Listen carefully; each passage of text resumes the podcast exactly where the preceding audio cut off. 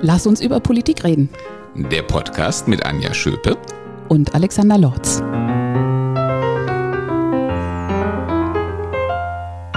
Liebe Hörerinnen und Hörer, herzlich willkommen. Und Alexander, wir haben angekündigt, dass wir ab und zu auch einen Gast zu unserem Podcast oder in unserem Podcast einladen. Ja, und heute ist die Premiere. Ähm, äh, alle guten Dinge sind drei. Es ist der dritte Podcast. Deswegen haben wir gedacht, das ist doch eine hervorragende äh, Ordnungsnummer, um unseren ersten Gast zu präsentieren. Und der sitzt auch hier bei uns, Karin Prien. Ja, Karin Prien ist die Bildungsministerin von Schleswig-Holstein, ähm, also eine äh, liebe Kollegin seit mittlerweile fünf Jahren. Ähm, sie ist vor allem auch in diesem Jahr die Präsidentin der Kultusministerkonferenz und äh, wir nehmen das hier übrigens auch gerade am Rande ähm, der Kultusministerkonferenz äh, in Lübeck auf. Das war ihre erste Kultusministerkonferenz als Präsidentin und eine der produktivsten, muss ich sagen, ähm, die ich erlebt habe. Das äh, sagt auch schon viel über ihren Charakter und ihre Art des politischen Zupackens aus. Und in der Tat wollen wir mit ihr nicht über Bildungspolitik reden oder jedenfalls nicht schwerpunktmäßig, sondern in ihrem äh, anderen, noch ganz neuen Amt. Sie ist nämlich jetzt seit wie vielen Wochen, Karin?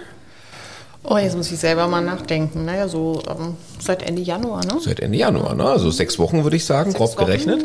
Seit sechs Wochen ist sie die neue stellvertretende Bundesvorsitzende unserer CDU. Und ähm, dann liegt natürlich nichts näher, als sich mit ihr über so ein schönes Thema zu unterhalten. Wie führen wir denn die CDU in die Zukunft? Genau, und äh, dieses Thema haben wir uns vorgenommen und freut uns sehr, dass Sie sich die Zeit für uns heute nehmen. Ja, und ich freue mich, dass ich heute dabei sein darf. Die CDU der Zukunft. Ähm, ich habe vorher ein bisschen gedacht, na viel größer hätten wir den Titel vielleicht nicht wählen können. Ja, es, es äh, gab mal ähm, äh, jemanden, der auch bei uns auf der Staatsrechtslehrervereinigung über das Rechtsstaatsprinzip äh, referieren sollte. Äh, das darf ich deswegen sagen, weil Karin Prien von Haus aus auch Juristin ist, also eine weitere Gemeinsamkeit. Und ähm, der eröffnete dann seinen Vortrag auf der Staatsrechtslehrertagung mit den Worten, er fühle sich jetzt äh, wie ein einfacher Pfarrer, der äh, vor das versammelte Konzil äh, geladen sei, um einen einstündigen Vortrag mit dem Titel zu halten, die Bibel. Also ganz so äh, anspruchsvoll werden wir vielleicht äh, heute nicht. Aber also bevor wir so richtig in dieses Thema einsteigen, bin ich einfach total neugierig. Wie, wie ist es, so eine neue Funktion stellvertretender Bundesvorsitzende zu übernehmen? Naja, das ist schon auch eine große Verantwortung, weil ähm, am Ende geht es ja darum, nachdem ähm, wir im Bund ähm, eben nicht mehr die Regierung stellen, die CDU jetzt so neu aufzustellen, dass wir äh, bei den nächsten Bundestagswahlen wieder als wirklich gute und attraktive Alternative für, für die Wählerinnen und Wähler dastehen. Und das hängt, da hängt es natürlich auch sehr ähm, an den Protagonisten im Bundesvorstand, im Präsidium, ob das auch gelingen wird. Ist ja eine Umbruchzeit wirklich in jeglicher Hinsicht. Ähm, Zukunft natürlich nächste Bundestagswahl, Zukunft der CDU, aber natürlich auch darüber hinaus gedacht. Wie sieht denn die CDU der Zukunft aus? Hm, also ich ähm, beschreibe vielleicht mal ein bisschen Herausforderungen und dann darf die neue stellvertretende Vorsitzende so äh, die ersten Antworten darauf geben. Ich glaube, es ist eine wesentliche Herausforderung für uns als Partei, natürlich ähm, einerseits ähm, die richtigen Themen für die Zukunft äh, zu besetzen, also wirklich inhaltliche Akzente zu setzen. Darüber können wir vielleicht in einem zweiten Teil nochmal reden. Aber es geht, glaube ich, vor allem auch erstmal darum, äh, die Mitglieder wieder ähm, sozusagen alle zusammenzubinden und auf eine Spur zu setzen, sie zu aktivieren, weil ohne aktive Mitglieder kann ja ja eine Partei äh, nicht leben. Und dazu gehört natürlich auch eine gewisse Selbstvergewisserung. Warum bin ich in dieser Partei? Was will ich hier erreichen? Wie kann ich das erreichen? Und ähm, da äh, stehen wir natürlich vor Herausforderungen, äh, wie beispielsweise, wie gehen wir mit den neuen digitalen oder virtuellen Möglichkeiten um in der Parteiarbeit? Ähm, wie kann es uns gelingen, mehr Leute zu aktivieren und die, die aktiv sind, auch auf Dauer äh, bei der Stange zu halten? Das ist gerade für eine Partei, die sehr lange in der Regierung war, nicht immer so einfach, ähm, weil sich da natürlich auch so ein gewisser Trott einschleift. Aber jetzt sind wir im Bund nicht mehr in der Regierung und das ist eigentlich jetzt die Chance, die Partei an dieser Stelle neu aufzubauen. Oder wie würdest du das sehen, Karin? Ja, ich glaube, wenn man in der Regierung ist, in der Bundesregierung, in vielen Ländern sind wir es ja nach wie vor, das muss man auch immer bedenken. Ne? Wir tragen Verantwortung in vielen Landesregierungen, sind in, im Bund in der Opposition. Aber wenn man im Bund regiert, dann ist die Gefahr, dass ähm, sozusagen die Partei und ihre Entwicklung so ein bisschen in den Hintergrund rückt, die ist groß. Das haben andere, äh, die die Bundesregierung gestellt haben, ja auch erlebt.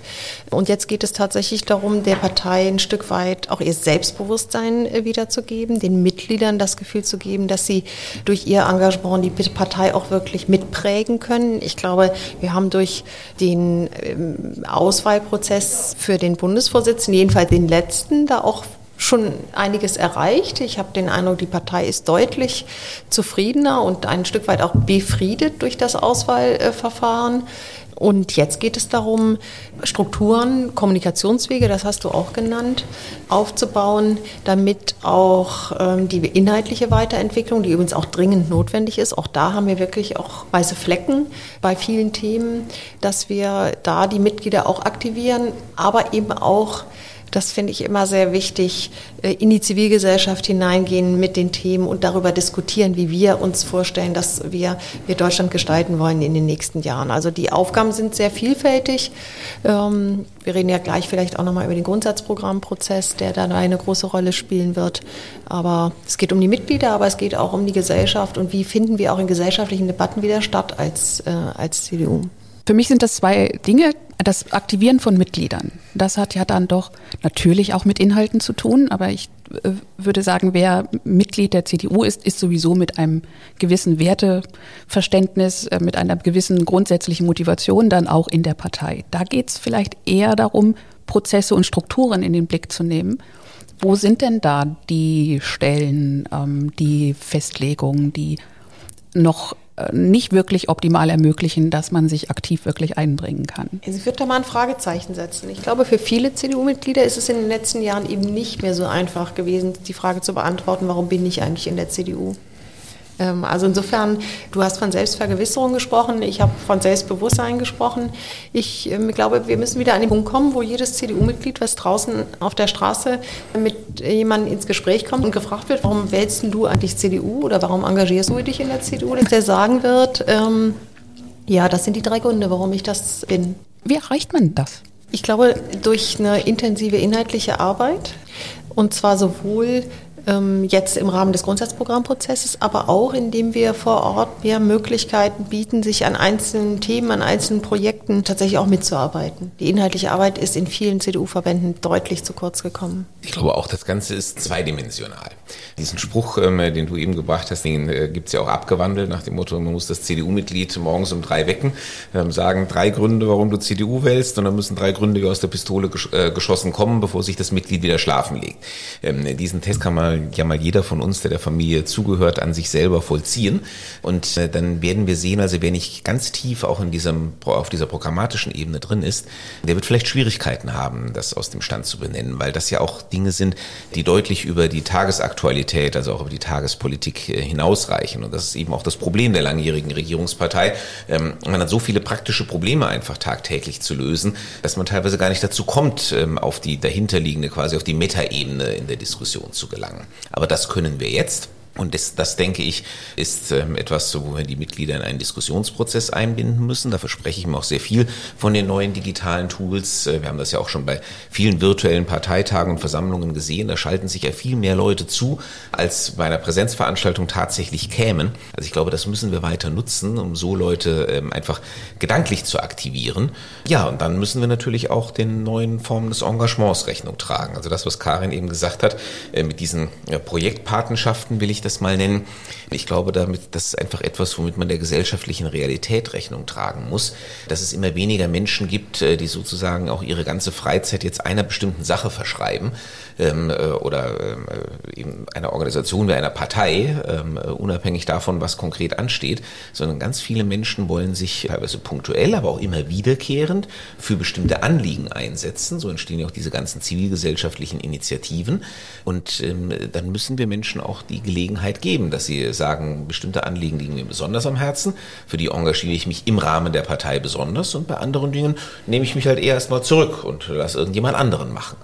Das ähm, entspricht auch nicht so der Urvorstellung ähm, von einer Partei. Die Urvorstellung von der Partei ist ja doch so ein bisschen wie so eine große Familie. Ähm, man kommt da rein und dann macht man irgendwie alles zusammen, also jedenfalls alles, was in irgendeiner Form politisch ist. Und ich glaube, das wird äh, heutzutage auch nicht mehr so möglich sein oder jedenfalls können wir das nicht selbstverständlich von allen Mitgliedern erwarten. Da stimme ich dir zu. Das Verhalten der Menschen hat sich da schlicht verändert. Es ist nicht mehr so, ich trete mit 18 oder 16 in die CDU ein und dann bleibe ich mein ganzes Leben lang in der CDU und dann mache ich da irgendwie mit, äh, immer dann, wenn ich gebraucht werde werde, das funktioniert jedenfalls bei vielen Menschen nicht mehr so, sondern die Menschen sind bereit, sich punktuell für bestimmte Anliegen zu engagieren und äh, sich sicherlich auch in der CDU für be bestimmte Anliegen zu, zu engagieren. Aber da ist möglicherweise diese klassische Parteimitgliedschaft auch gar nicht mehr für alle der richtige Weg. Vielleicht brauchen wir auch andere Formen von, von Mitgliedschaft, ähm, die diesem Bedürfnis, sich eben nur zeitweise und punktuell zu engagieren, auch mehr entspricht. Und wir müssen einfach das, was in der Gesamtgesellschaft passiert, auch diese zurückgehende Bereitschaft, sich dauerhaft zu binden, äh, die müssen, der müssen wir Rechnung tragen. Und dafür brauchen wir auch, auch Formate. Aber Hybrid ist ja sowieso das Schlagwort der Stunde. Also ich könnte mir zum Beispiel auch vorstellen, dass wir so hybride Konstruktionen aufsetzen, dass wenn es eben um bestimmte politische Anliegen geht, dass äh, sich dann sozusagen eine, eine Kerntruppe aus Parteimitgliedern engagiert, äh, die aber dann ganz vielen auch Nicht-Parteimitgliedern die Möglichkeit geben, sozusagen anzudocken, um sich diesem spezifischen politischen Anliegen zuzuwenden. Und ähm, die ersten ähm, digitalen Erlebnisse, eben Corona bedingt, die, die ich selbst als Mitglied gemacht habe, bestätigen das auch. Das war zwar nicht projektbezogen, aber allein die Tatsache, dass man durchaus mit vielen ähm, Parteimitgliedern, die Funktionen, Führung übernommen haben, zumindest digital in Kontakt kommt. Also wann wäre es möglich gewesen, ähm, in einem Wahlkampf oder auch vor, ähm, vor Wahl des neuen Vorsitzenden, dann durchaus alle Kandidaten auch mal in einer Kreisverbandsveranstaltung zu haben? Aber es ist ein wunderbares Beispiel. Wir haben nämlich genau das gemacht. Ähm, wir haben, als der Ukraine-Krieg jetzt ausbrach, ähm, haben wir innerhalb von vier Tagen oder was ähm, äh, so eine ähm, so ein virtuelles Format aufgesetzt, ähm, haben Roderich Kiesewetter dazu ja, geholt, also jetzt nicht Joe Wadefuhl, aber ähm, genau, auch einen unserer besten außenpolitischen Experten und haben den ganzen Kreisverband dazu eingeladen. Und ich meine, man hätte in Präsenz, erstens, wir hätten den Roderich Kiesewetter ja nicht bekommen innerhalb von vier Tagen für eine Präsenzveranstaltung mit Reise und allem drum und dran. Das hätte sich auch gar nicht so schnell organisieren lassen. Wahrscheinlich hätte man gar nicht mal einen Saal bekommen. So, das lässt sich natürlich alles virtuell viel besser aufsetzen und wir hatten eine ähm, Zuhörerschaft, also ich glaube, es war eine dreistellige Zahl von Leuten, die da waren, um damit zu diskutieren. Auch das, glaube ich, hätte bei einer Präsenzveranstaltung äh, nie so funktioniert. Und ähm, das zeigt, dass eben äh, das wirklich äh, so ein Instrument der Zukunft ist, das wir nicht mehr aus der Hand geben dürfen. Ich kann vielleicht auch nochmal aus, aus Schleswig-Holstein ähm, erzählen, dass wir unser Wahlprogramm ja jetzt haben ähm, aufgestellt haben für die Landtagswahl, die ja bei uns im, im Mai stattfindet. Und ähm, wir fast ein Jahr lang in der Programmkommission das vorbereitet haben. Dann haben wir ab Oktober angefangen, in, fast ausschließlich in virtuellen Formaten ähm, das ähm, Wahlprogramm im Entwurf nicht nur innerhalb der Partei und den, den Vereinigungen, sondern auch mit externen Lehrerverbänden, jetzt für den Bildungsbereich zum Beispiel, Gewerkschaften, Polizeigewerkschaften und so weiter, also alle, die irgendwie relevant sind für die verschiedenen Themen, äh, diskutiert. Dann haben wir einen digitalen Parteitag gemacht äh, Ende Januar. Und äh, wir haben nachmittags, ich glaube, um 15 oder 16 Uhr angefangen und nachts um Viertel vor eins waren wir fertig und haben also fast 1000 Änderungsanträge aus den Kreisverbänden und, und Vereinigungen gehabt. Die haben wir nicht alle diskutiert. Wir haben die dann natürlich so ein bisschen gebündelt. Am Ende waren es vielleicht 35 Schwerpunktthemen, die wir dann tatsächlich über eine so lange Zeit digital diskutiert haben. Das war schon irre. Also ich meine, früher hat man das immer nur den Grünen zugetraut. Das können wir auch als CDU, wenn wir es richtig anpacken. Ja, erstaunlich, wie lange die Leute da vor ihrem Laptop sitzen bleiben. Oh, die haben dann so zwischendurch, ja, haben sie sich dann natürlich die Kach mal ausgeschaltet und haben sich dann mal ihren Tee geholt oder sich schon mal ins Bett gelegt oder, oder irgendwelche anderen Sachen gemacht, mal ein bisschen gebügelt. Ähm, haben auch viele erzählt, aber die sind dabei geblieben. Das war wirklich richtig großes Kino. Das reduziert ja einmal auch so die Hemmschwelle. Also wenn ich mich digital dann in so etwas mal traue, das ist was anderes, als wenn ich mir vorher überlege, das erste Mal so in Präsenz, dann ich weiß nicht genau, wie es abläuft, wer ist da eigentlich, was denken die, wenn ich mal irgendwas sage. Da, da muss man sich schon ein bisschen mm, überwinden, da dann mal hinzugehen. Und digital ist da die einerseits die Hemmschwelle, glaube ich, ein bisschen niedriger. Ich weiß nicht, ob man das allgemeingültig sagen kann, aber auch mit eigenen Erfahrungen. Also in äh, CDU-Diskussionen ist es nicht so immer ganz leicht, ähm, dann auch mal was zu sagen, weil so viele, also Entschuldigung, aber Platzhirsche unterwegs sind, die irgendwie immer so dann ihr Statement abgeben, dass man das Gefühl hat, so, oh Gott, du bist ja völlig bescheuert, du weißt, die Hälfte von dem, was der erzählt hat, das weißt du gar nicht. Also äh, sei mal lieber still. Und dass oft aber auch nicht wirklich ein Diskutieren angeleitet wird. Wirklich das auch mal aufzugreifen und nicht nur abzuspulen, jeder sagt mal was und hinterher hat halt jeder was gesagt. Das ist, glaube ich, so in unserer Parteiarbeit, soweit ich das beurteilen kann, noch nicht wirklich Kultur. Und digital finde ich es vielleicht noch fast ein bisschen schwieriger, so, so, eine Kultur entstehen zu lassen. Da glaube ich, haben wir tatsächlich noch Luft nach oben. Und ähm, deshalb habe ich auch angesprochen, dass wir uns eben nach außen in die Gesellschaft öffnen müssen, weil da funktioniert das nicht mehr. Das interessiert da keinen, ob sich da einer nochmal zum dritten Mal produzieren kann mit den sozusagen mit den äh, vorgestanzten Äußerungen, die ja schon immer zum Besten gegeben hat, sondern dann muss man sich wirklich auch in den Diskurs begeben. Und ähm, deshalb, glaube ich, ist das wichtig für uns. Also wir müssen schon auch wieder lernen, in der Art und Weise auch in der Gesellschaft zu diskutieren, dass wir es schaffen, auch an der einen oder anderen Stelle bei Themen auch die Deutungshoheit zu gewinnen. Und das schafft man nur, wenn man in den Diskurs geht und nicht, wenn man sozusagen immer nur althergebrachte Wahrheiten verkündet. Das ist auch das, was ich vorhin mit diesem Begriff der Selbstvergewisserung meinte. Denn äh, natürlich geht man auch nur dann engagiert in einen Diskurs, äh, wenn man auch das Gefühl hat, man hat das selber mal durchdacht und äh, man hat eine Überzeugung und die kann man auch wirklich mit guten Argumenten vertreten. Und ähm, das ist sozusagen der vorgelagerte Prozess, der in jedem stattfinden muss. Und das ist der Prozess, den wir quasi intern auch in der Partei herstellen müssen, dass ähm, klar ist, was sind die Positionen der CDU, warum sind es die Positionen der CDU und wie steht man für sie ein. Und dann können wir auch unsere Mitglieder hoffentlich nach draußen schicken und sagen, nun steht auch für sie ein und ähm, genau. übernehmt mal die Deutungshoheit. Ähm, so wie man früher gesagt hätte, die Lufthoheit über den Stammtischen, das gibt es ja heute so in der Form auch nicht mehr. Aber ähm, ich denke, das was eben ein Äquivalent in der modernen naja, aber es gibt existiert. die sozialen Medien. Es gibt vielleicht die, es gibt übrigens die Stammtische, glaube ich, immer noch irgendwie. Ähm, die sehen vielleicht ein bisschen anders aus. Äh, aber es gibt eben die sozialen Medien und das ist ja auch spannend. Ähm, ich glaube, das ist schon ein Aspekt, warum wir bei der Bundestagswahl am Ende auch verloren haben, war, dass wir in den sozialen Medien eben die Deutungshoheit meistens nicht haben. Da müssen wir auch besser werden. Das ist auch ein Strukturthema. Ich frage mich gerade, ob man in, ob man überhaupt die Deutungshoheit in den sozialen Medien, ob man die bewusst steuern kann. Naja, also ich glaube, linke, das linke Spektrum hat uns vorgemacht, wie man, wie man das macht während der Bundestagswahl. Also diese ganz gezielten Kampagnen gegen Armin Laschet, die haben schon einen wesentlichen Teil dazu beigetragen, dass er am Ende als Kandidat für viele nicht mehr wählbar war. Jetzt will ich nicht sagen, dass der, wir haben auch ganz viele eigene Fehler gemacht und so weiter. Ich will das gar nicht kleinreden, dass ähm, auch vieles andere nicht gestimmt hat in, der, in unserem Bundestagswahlkampf. Aber das war schon so ein Punkt. Also aus einem äh, Lachen in, der, in einer bestimmten Situation ein Skandal wird oder ob das etwas ist, was kaum wahrgenommen wird. Das kann man natürlich schon über die sozialen Medien steuern. Das, äh, davon muss man ausgehen. Da hat für mich auch ähm, ein weiterer Punkt eine Rolle gespielt. Wie geht Partei eigentlich mit den eigenen Führungskräften, mit den eigenen Führungspersonen um? Das hat mich schon ganz schön irritiert bis abgestoßen, mitzubekommen, wie schnell in der Diskussion auch eigene Mitglieder quasi einen Kandidaten gefühlt fallen lassen. Naja, das ist ja eigentlich eine uralte Gesetzmäßigkeit. Die ist tatsächlich unabhängig von all den modernen Entwicklungen, über die wir gerade eben diskutiert haben. Wer sich selbst zerlegt, der braucht sich nicht zu wundern, ähm, wenn er auch draußen als Trümmerhaufen wahrgenommen wird äh, und äh, dann auch ähm, entsprechend äh, über die Ziellinie geht, beispielsweise bei Wahlen. Ähm, also dieser Aspekt der Geschlossenheit, wie man so schön sagt, der bleibt auch und gerade in der modernen Zeit wichtig. Und das erfordert natürlich einen schwierigen Spagat, weil auf der einen Seite braucht man ja eine offene interne Diskussionskultur. Es müssen ja Dinge offen ausgesprochen miteinander diskutiert und auch zu einer gewissen Entscheidungsreife gebracht werden.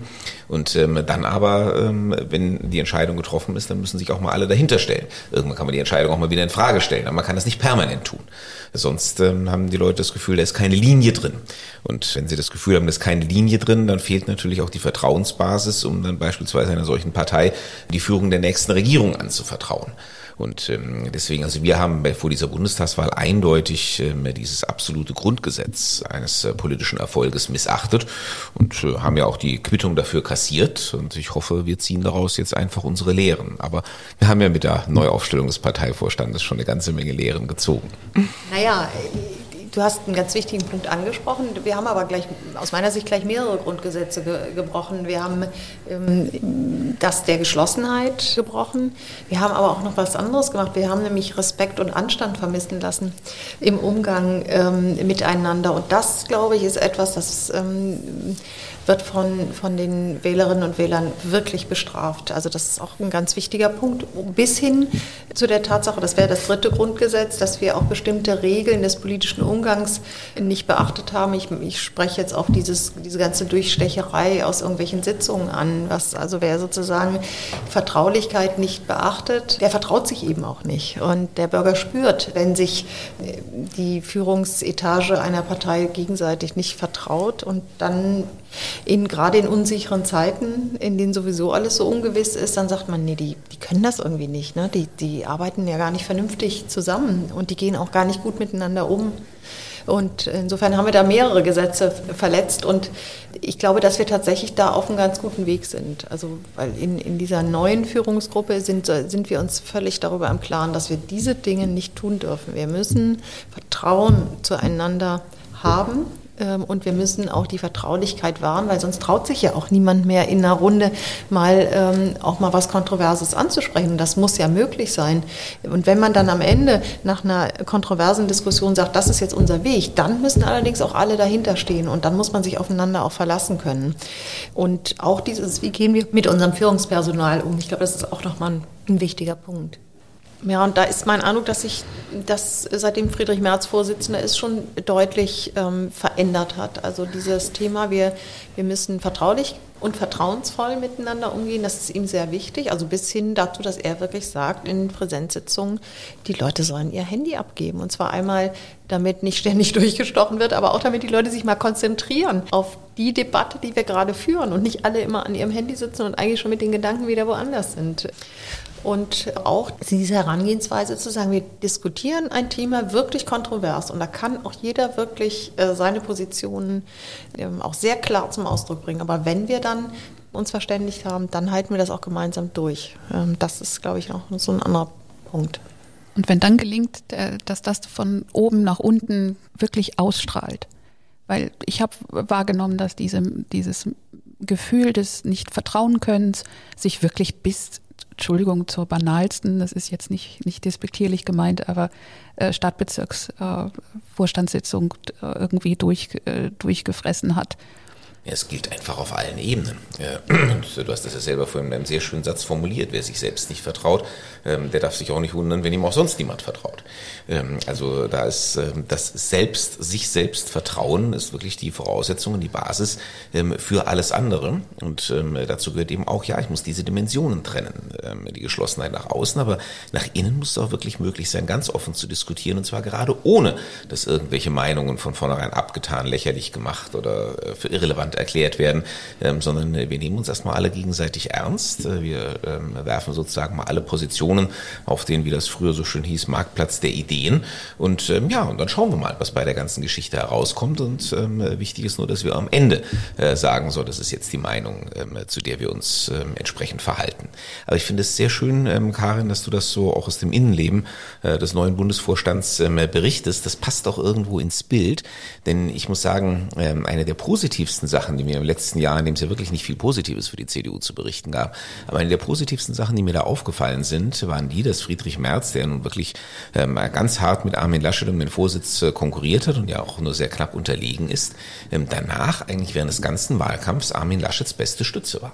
Äh, weil der es wirklich auch nach außen äh, gelebt hat, nach dem Motto, ich wollte es, es ich bin es nicht geworden, ähm, die Entscheidung ist gefallen und jetzt äh, werfe ich mich mit ganzer Kraft dahinter, dass äh, mein Gegenkandidat auch wirklich äh, Erfolg hat für die Sache, für die Partei und für uns alle. Und ähm, ehrlich gesagt glaube ich auch, dass diese Wahrnehmung, die ganz weit verbreitet war, weil er es eben wirklich so gelebt hat, äh, dass die auch äh, maßgeblich äh, dafür verantwortlich ist, dass er jetzt dann bei dieser äh, letzten Wahl ein so herausragend gutes Ergebnis bekommen hat, weil die Leute das honorieren.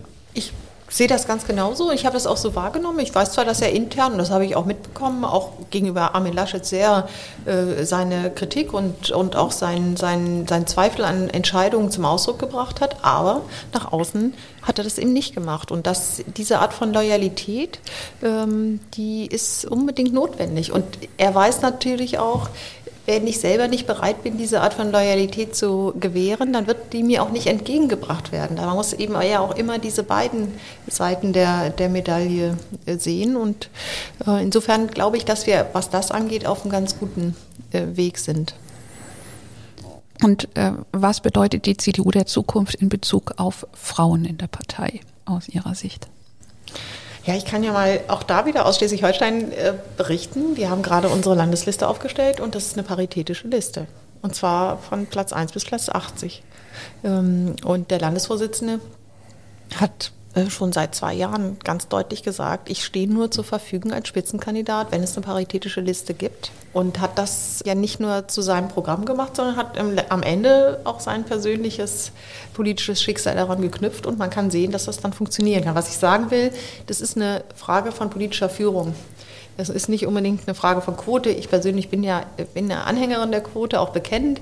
Ähm, aber man kann es auch durch politische Führung schaffen. Und es ist in vielen Bereichen der Gesellschaft eine völlige Selbstverständlichkeit, dass Männer und Frauen äh, ohne Ansehung des Geschlechts miteinander zusammenarbeiten. Und wir müssen das als CDU abbilden. Da müssen wir uns mehr anstrengen. Ja, es ist ja auch eine Wahrnehmung, die wir auch aus Arbeitszusammenhängen kennen, ähm, dass gemischte Teams einfach erfolgreicher sind. Also äh, dort, wo wirklich äh, Männer und Frauen, ich meine, es muss jetzt ja nicht exakt paritätisch sein, aber einfach, ähm, dass äh, beide vertreten sind, dass beide auch auf Augenhöhe miteinander agieren, ähm, dass beide wirklich, ich sag mal, im konstruktiven Zusammenwirken gemeinsam einen Weg entwickeln, da kommen einfach die besten Ergebnisse dabei heraus. Das bringt weder ein All-Male noch ein All-Female-Team. Und ich kann das sogar wirklich aus eigener Erfahrung sagen, denn mir ist es zweimal in meiner beruflichen Karriere passiert.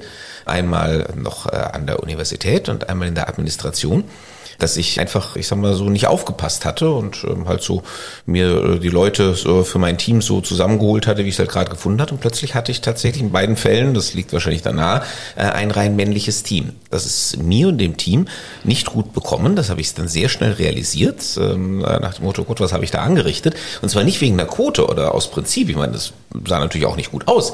Aber ähm, nein, wir waren wirklich, obwohl das alles hervorragende Leute waren. Aber wir waren wirklich einfach nicht so erfolgreich. Und kaum hatte ich dann wieder, ähm, dann habe ich gezielt natürlich darauf geachtet, ähm, äh, auch ähm, wieder das Gleichgewicht herzustellen. Und es hat gleich alles wieder ganz anders und viel besser funktioniert. Und ich glaube, umgekehrt äh, gilt es genauso. Also Männer und Frauen haben eben unterschiedliche Herangehensweisen auch an bestimmte Dinge.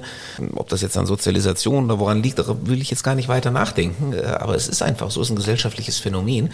Und wir erreichen am meisten, wenn wir äh, gemeinsam an einem Strang ziehen. Und zwar auch wirklich alle gleichermaßen. Nicht einer sozusagen vorne und der andere in der Rolle nur äh, des Helfenden, ähm, sondern wirklich alle gemeinsam und das auch als gemeinsame Aufgabe verstehen. Ich glaube, es sind zwei Sachen. Das ist einmal die Frage, wie arbeiten eigentlich Männer und Frauen? Wie gehen die heran an Probleme? Also ähm, Sie haben ja vorhin erzählt, so dieses Platzhirschgehabe, was manche Männer haben, übrigens lange nicht alle, also da tut man Männern auch Unrecht, aber es gibt sie eben. Äh, das machen Frauen eher weniger. Ähm, mögen Frauen auch nicht so gerne. Das, das, hat dann auch was mit Attraktivität von, von politischen Debatten äh, zu tun. Und auch dieses eher aus der Sache argumentieren und eher fachlich an die Themen herangehen, jetzt im politischen Bereich, das ist, glaube ich, eher eine, so eine weibliche Geschichte, auch etwas effizienter zu sein. Man kann eben als Frau, wenn man auch gerade, wenn man Beruf und Familie irgendwie unter einen Hut bringt, äh, da kann man nicht jeden Abend in einer politischen Runde sitzen bis abends um zwölf. Das schafft man eigentlich ne, einfach nicht. Also man ist konzentrierter häufig. Und insofern arbeiten Frauen anders auch politisch und das muss man sehen. Und das andere ist, Frauen haben natürlich auch häufig eine andere Lebenswirklichkeit. Äh, also insbesondere dann, wenn sie Familie und, Beruf zusammenbringen. Und diese Lebenswirklichkeit, die muss eben eingebracht werden in politische Debatten zu ganz, zu ganz vielen Themen. Deshalb ist das so wichtig, dass wir Männer und Frauen gleichermaßen, übrigens auch junge und alte gleichermaßen äh, in unseren politischen Debatten haben. Auch übrigens verschiedene Berufsgruppen. Also nur Lehrer und Juristen ist halt auch nicht gut, wenn man politische Themen bearbeiten will. Jetzt bin ich äh, gedanklich wieder bei den Prozessen und Strukturen. Und äh, wenn ich jetzt so an Listenaufstellung denke, dann ähm, sehe ich da schon eine Herausforderung, weil aus meiner Sicht diese Listen unterschiedliche Funktionen bedienen müssen oder bedienen. Ob sie das wirklich müssen, weiß ich gar nicht genau. Ähm, da sind einmal die, die ähm, auf jeden Fall irgendwo da auf ihren Namen sehen wollen. Der muss gar nicht irgendwie auf dem Platz sein, der erfolgreich aussieht, sondern ähm, irgendwo muss er auftauchen. Und das sind jedenfalls, soweit ich das ähm, wahrnehme, dann ja oft die äh, langjährigen Mitglieder, die nun mal äh, zu einem ganz großen Teil männlich sind. Und das muss halt äh, dann die Aufstellung der Liste irgendwie ja auch bedienen. Die darf man ja nur auch nicht total verkretzen. Und dann die zweite Funktion, die da auch mit Parität und ähm, diesen, die, dieser Überlegung kollidieren könnte, ist dieser Belohnungseffekt, den die Liste hat. Ähm, damit meine ich, so eine Partei, zumindest an der Basis, hat wenig Möglichkeiten der Belohnung für besonders aktive Mitglieder. Also für die, die nun immer dabei sind, die bei jeder Veranstaltung mithelfen, die die Plakate kleben. Also so nehme ich das wahr, dass über die Jahre diese äh, Mitglieder, die das machen, sagen, ich möchte dann aber auch irgendwo mich an so einer Stelle mal sehen. Und ich möchte da nicht übergangen werden. Und das ist auch legitim. Und deswegen finde ich gerade so bei Stichwort Liste, das eine echte Herausforderung, wie das in der Zukunft gelingen soll, dass man diese unterschiedlichen, jeweils ja durchaus berechtigten Funktionen irgendwie unter einen Hut bekommt und wie man da vielleicht auch was verändern kann, damit es wirklich darum geht, was ist denn in der Sache das Beste? Ja, das ist so, aber ich glaube, es ist kein Entweder-Oder, sondern es geht ja einmal um die Frage, wie funktionieren wir als Partei auch über solche Aufstellungsprozesse.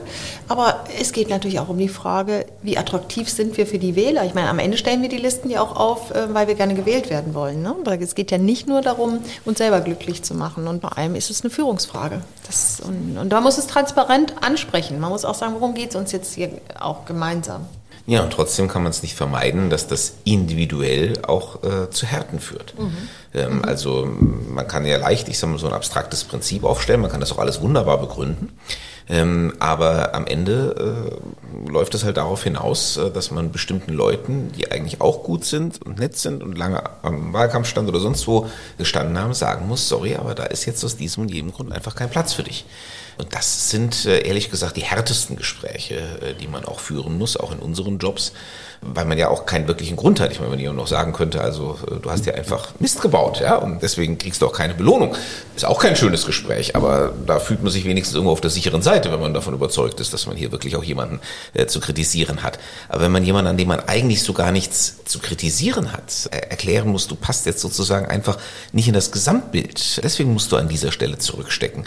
Das ist nicht einfach. Ähm, das äh, erfordert auch viel Einfühlungsvermögen bei solchen Gesprächen. Also das geht auch nicht nur mit dem Kopf, sondern da muss man ganz, ganz viel auch wirklich mit dem Herzen reingehen, damit äh, solche Menschen auch sagen, und ich bleibe trotzdem dabei, weil die Sache, das Übergeordnete, das ist mir wichtig und ich verstehe, warum ich an dieser Stelle zurückstecken muss. Ich mag es vielleicht noch immer nicht gut finden, aber ich verstehe es und ich kann es irgendwo akzeptieren und damit leben und ähm, ich hau mich beim nächsten Mal trotzdem wieder rein.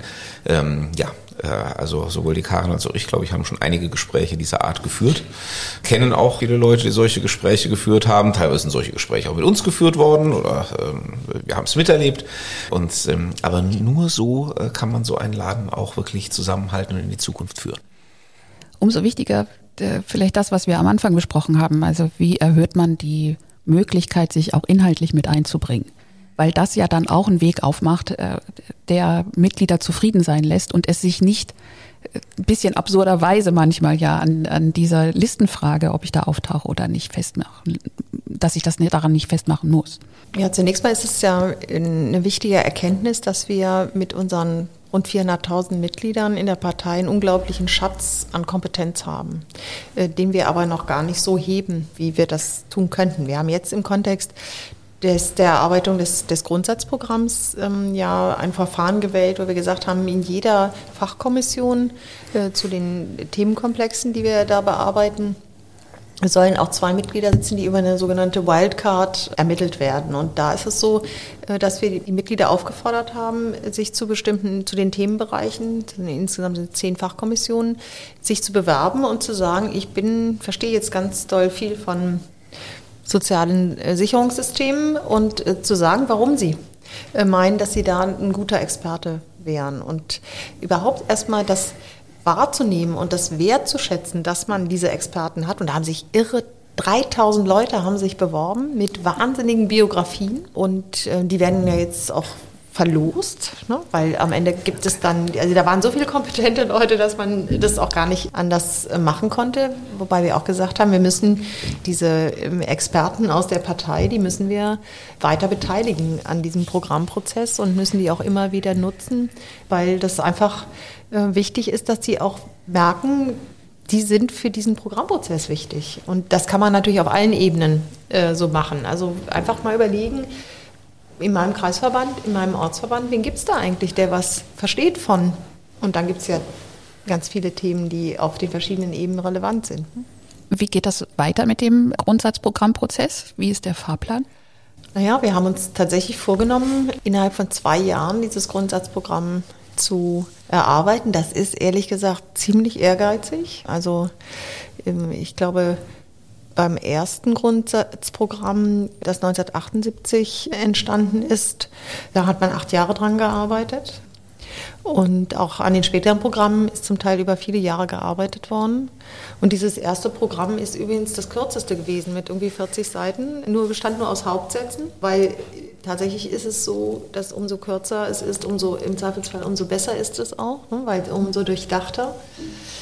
Ja, jetzt haben wir die äh, einzelnen Fachkommissionen eingerichtet, gerade in der vergangenen Woche. Und dann wird es auch noch zu diesen jeweils zehn Personen auch noch Experten geben, die hinzugebeten, ständige Experten, aber auch wechselnde Experten werden, werden dazu äh, gebeten werden, was bei der Breite der einzelnen Themen auch notwendig ist. Und dann geht es an die Arbeit. Und dann wird es auch da darum gehen, dann auch zwischendurch immer wieder auch nochmal in Diskurs mit Externen zu gehen, um auch mal abzugleichen, wie denken eigentlich andere darüber, was müssen wir ja noch berücksichtigen, was wird gedacht in der Republik zu bestimmten Fragen.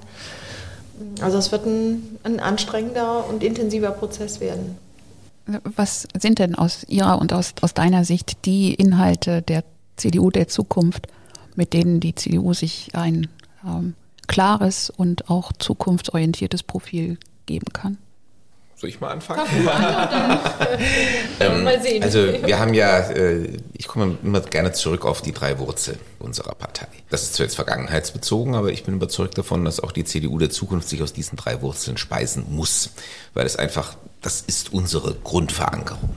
Und die drei Wurzeln sind ja im Prinzip der konservative Strang, ähm, aber eben auch der liberale Strang und der soziale Strang. Und äh, wenn man versucht, das in sozusagen drei Grundwerte zu übersetzen, dann könnte man sagen, äh, Freiheit, Wohlstand, Sicherheit. Ähm, das sind die Dinge, für die die CDU eigentlich vom Anbeginn dieser Republik äh, angestanden hat. Für die Behauptung eines freiheitlichen Systems, damals noch ähm, auch im Kalten Krieg, da fallen so Entscheidungen wie etwa die Westbindung der Bundesrepublik drunter, aber natürlich auch die europäische Integration, da geht es auch schon hinüber in die Wohlstandsfrage, in die Frage einer freiheitlichen Wirtschaftsordnung, soziale Marktwirtschaft und natürlich die CDU, die immer als Partei der Sicherheit sowohl für innere als auch für äußere Sicherheit stand. Ich glaube, diese drei Orientierungspunkte werden ihre Bedeutung auch nicht verlieren und wir erleben es ja gerade. Wir erleben ja gerade, wie definieren wir beispielsweise Freiheit und Sicherheit, bleiben wir mal bei diesen beiden. Wohlstand kann man noch halbwegs einfach definieren, könnten wir aber jetzt auch viel darüber reden beim Thema Energiewende, Klimaschutz und so weiter und gleichzeitig Wohlstandssicherung, das ist auch ein Riesenfeld. Aber bleiben wir jetzt mal aufs aktuellen Anlass äh, bei Freiheit und Sicherheit. Wir stehen vor der größten ähm, sicherheitspolitischen Herausforderung, mindestens seit dem Ende des Kalten Krieges, ähm, auch vor der größten Freiheitsbedrohung hier in Europa. Und ähm, ja, wir müssen auf diese Bedrohung, die in ihrer speziellen Art neu ist, aber sozusagen in ihrer grundsätzlichen Stoßrichtung uralt. Darauf müssen wir jetzt um der Verteidigung unserer grundsätzlichen Werte willen passende Antworten für die moderne Zeit finden. Aber die können auch nur wir finden, ähm, weil wir eben äh, genau wissen, was wir da verteidigen und wofür wir im Grundsatz eintreten. Und so könnte man das, glaube ich, für viele andere Bereiche auch durchdeklinieren. Und dann muss man natürlich, wenn man so ein Grundsatzprogramm schreibt, halt auch wieder die Balance finden zwischen notgedrungen eher wolkigen, abstrakten Aussagen, die man aber auch braucht, um das ganze Bild zu zeichnen und dann aber eben auch konkreten Ableitungen daraus, ähm, die für die Leute unmittelbar einsichtig und handhabbar sind, ohne dass man sich total in die Niederungen der Tagespolitik verliert. Also keine einfache Aufgabe. Deswegen braucht sie auch eigentlich so lange. Ich würde ganz ähnlich herangehen. Also 1978 hatten wir Freiheit, Solidarität, Gerechtigkeit. Das waren die, die drei Grundwerte. Und dann muss man eben die deklinieren, runterdeklinieren, auch an den großen gesellschaftlichen Herausforderungen, die wir heute haben. Und dazu gehört natürlich die Frage, wie können wir Wohlstand und Erhalt unserer natürlichen Lebensgrundlagen so miteinander in Einklang bringen, dass, um es mal flapsig zu sagen, mit Grün man auch schwarze Zahlen schreiben kann. Also das ist, glaube ich, ein ganz wesentlicher Punkt. Also wie nutzen wir die Herausforderungen in Richtung Klimaneutralität, um auch unseren Wohlstand zu erhalten? Ich glaube, da gibt es riesige Chancen.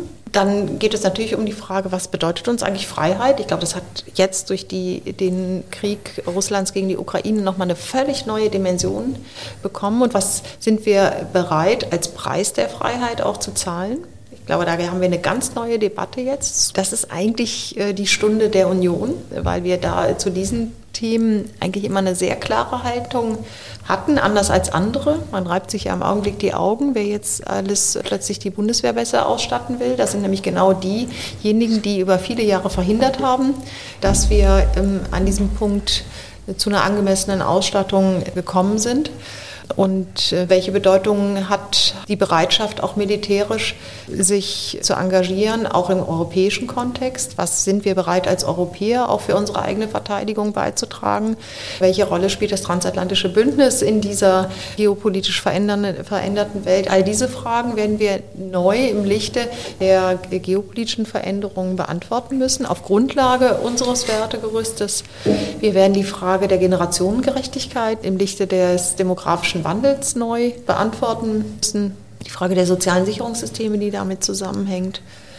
So, ich sage mal, das sind jetzt schon so ein paar Themen. Damit kann man sich in einem Grundsatzprogramm sehr intensiv befassen. Und da an der, der Stelle äh, kommt für mich immer wieder die gleiche Frage, was genau ist dann die, der Unterschied CDU und eben andere Parteien? Weil diese großen Herausforderungen, vor denen stehen ja alle. Äh, jetzt lasse ich mal die, die sie negieren oder irgendwie nicht sehen wollen, mal weg aber eine ganze Reihe von dem, was ihr gesagt habt, ähm, würde jetzt zum Beispiel die SPD oder die Grünen ja auch sagen, ja, vor diesen Herausforderungen stehen wir. Natürlich macht der Unterschied dann die Art der Antwort oder die Antwort, die darauf gegeben wird.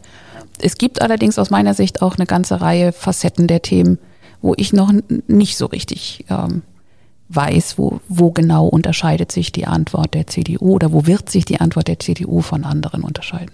Ja, das ist, glaube ich, ähm, auch geht, glaube ich, nicht nur Ihnen so, sondern wir sind ja auch bei einigen Themen haben wir ja auch noch nicht, äh, haben wir diese weißen Flecken, äh, von denen ich am Anfang gesprochen habe. Und ähm, ich glaube, wir haben als CDU, wenn es um das Thema Freiheit äh, geht und Freiheit auch an erster Stelle zu setzen, da sind wir uns dann sehr schnell einig. Das war immer unsere Position im Laufe der letzten äh, fast 80 Jahre. Aber welchen Preis wir dafür zahlen wollen, das müssen wir, glaube ich, neu definieren. Äh, auch in welche Rolle die soziale Marktwirtschaft bei der Bewältigung eben auch der Herausforderungen im Bereich Klimaschutz und Klimaneutralität spielen wird. Das, die, die, Antwort werden wir geben müssen. Auch die Frage, welche Rolle soll eigentlich der Staat spielen äh, in diesem Zusammenhang? Wollen wir wirklich immer mehr und immer mehr Leistungen des Staates in den Vordergrund stellen? Oder ist es eigentlich der Einzelne und die Gesellschaft äh, und damit auch Unternehmen, denen wir zutrauen, da die richtigen Lösungen zu finden? Und welche Rolle sollte der Staat in diesem Kontext spielen? Und da gibt es große Unterschiede zwischen uns und etwa den Sozialdemokraten oder den Grünen. Oder geht man an die ökologischen Themen nur mit einer Verzichtslogik dran oder trauen wir uns auch als Gesellschaft zu, Probleme zu lösen? Gehen wir auch mit Zuversicht an und vertrauen wir auch in unsere eigene Problemlösungskompetenz? Also da kann, äh, in der grundsätzlichen Herangehensweise sehe ich da sehr große und klar erkennbare Unterschiede. Aber was das dann im Einzelfall auch für das einzelne Politikfeld bedeutet, da müssen wir sicherlich jetzt sehr, sehr konkret dran arbeiten. Da sind ja auch die Ableitungen nicht immer einfach und nicht immer fehlerfrei. Ähm, aber ich komme nochmal zurück auf diese drei Wurzeln, denn das ist auch das, was uns von den anderen unterscheidet und äh, was deswegen auch unsere Einzigartigkeit ausmacht, dass bei uns eben gleichberechtigte Stränge sind, aus denen wir uns speisen, sodass wir viele Zielkonflikte, die naturgemäß entstehen, schon innerhalb von uns selbst austragen müssen. Das ist übrigens auch Teil des Konzepts der Volkspartei. Ähm, wir müssen sie innerhalb von uns selbst austragen, weil wir genau die Gleichberechtigung auch dieser unterschiedlichen Ansatzpunkte anerkennen. Und das ist bei all unseren Wettbewerbern anders. Ich lasse jetzt mal die Extremen beiseite, das spielt an dieser Stelle eh keine Rolle, aber ich nehme unsere drei demokratischen Wettbewerber. Ich nehme die Sozialdemokraten, für die äh, eben einfach das Soziale sozusagen eine Art natürlichen Vorrang genießt. Das ähm, äh, fahren sie dann meistens unter dem Begriff der sozialen Gerechtigkeit, aber es ist äh, im Zweifel, wenn es Zielkonflikte zu entscheiden gibt, gibt es da immer eine Neigung, sie zugunsten des sozialen Elements zu entscheiden. Bei den Grünen gibt es die klare Neigung, das zugunsten des äh, ökologischen Aspekts zu entscheiden oder zu dem, was sie dann dem Stichwort der Nachhaltigkeit fahren. Also jede Partei hat so ihr äh, Schlagwort, äh, das im Zweifel alle anderen übertrumpft. Bei der FDP ist es natürlich die Liberalität, es ist die Freiheit. Und ähm, wir haben von allen dreien etwas, weil wir haben die soziale Wurzel, die wir sogar mit der Sozialdemokratie teilen, wir haben die Freiheitswurzel, die wir mit dem Liberalismus teilen, ähm, und wir haben den, den, den konservativen Bewahrungsgedanken, der sich bei uns aus diesem Gedanken Bewahrung der Schöpfung herspeist, den wir mit den Grünen teilen. Ähm, also äh, wir sind die einzige Partei, die wirklich diese drei großen Stränge schon in sich selbst zusammenbindet und in sich selbst zum Ausgleich bringen muss. Ähm, und ähm, deswegen natürlich auch für die Abwägungsprozesse, aus denen Politik notgedrungen besteht, wie keine andere prädestiniert sind. An dieser Stelle ließe sich mit Sicherheit noch Stunden weiter diskutieren und dann, dann auch die einzelnen Stränge noch vertiefen. Aber ich glaube, das könnte ein ganz guter Schlusspunkt für heute sein, weil äh, du hast das so wunderbar als Stärke auch gerade formuliert. Und um dann vielleicht den Kreis zu schließen, also äh, wann, wenn nicht jetzt, mehr Mitgliederaktivierung, mehr Mitgliederbeteiligung ermöglichen, weil genau diese, diese Station in der Entwicklung in der Geschichte der CDU ist ja ziemlich einmalig mit allen Rahmenbedingungen, sich neu aufzustellen mit den Herausforderungen, die es gibt und eben auch mit neuen Führungskräften. Absolut. Und ähm, wir haben es ja auch schon erlebt jetzt in den letzten Monaten, dass wir viele neue Mitglieder gewonnen haben äh, im Rahmen dieses Auswahlprozesses äh, zum, für den Parteivorsitz. Und ich glaube auch im Rahmen des Grundsatzprogrammprozesses wird uns das auch gelingen. Und nochmal, ich glaube, es ist wirklich eine Stunde, die Stunde der Christdemokratie. Das teile ich auch, äh, weil unsere Werte sind die Werte, die jetzt in der Ukraine für die gekämpft werden äh, wird. Und ähm, insofern wenn wir es richtig anstellen, haben wir große Chancen, auch wieder das Vertrauen der Wähler zurückzugewinnen. Denn um Vertrauen geht es am Ende. Ja, das ist auch die Basis für die CDU der Zukunft. Aber ich bin da genauso zuversichtlich. Und das hat natürlich auch etwas damit zu tun, äh, dass äh, jetzt auch Menschen wie Karin Prien mit an der Spitze unserer Partei stehen. Dann bleibt uns noch, uns herzlich zu bedanken. Vielen Dank. Und wir freuen uns auf das nächste Mal. Wir freuen uns auf das nächste Mal. Genau. Verraten wir schon, worum es geht? Hm, und wenn du das schon preisgeben willst?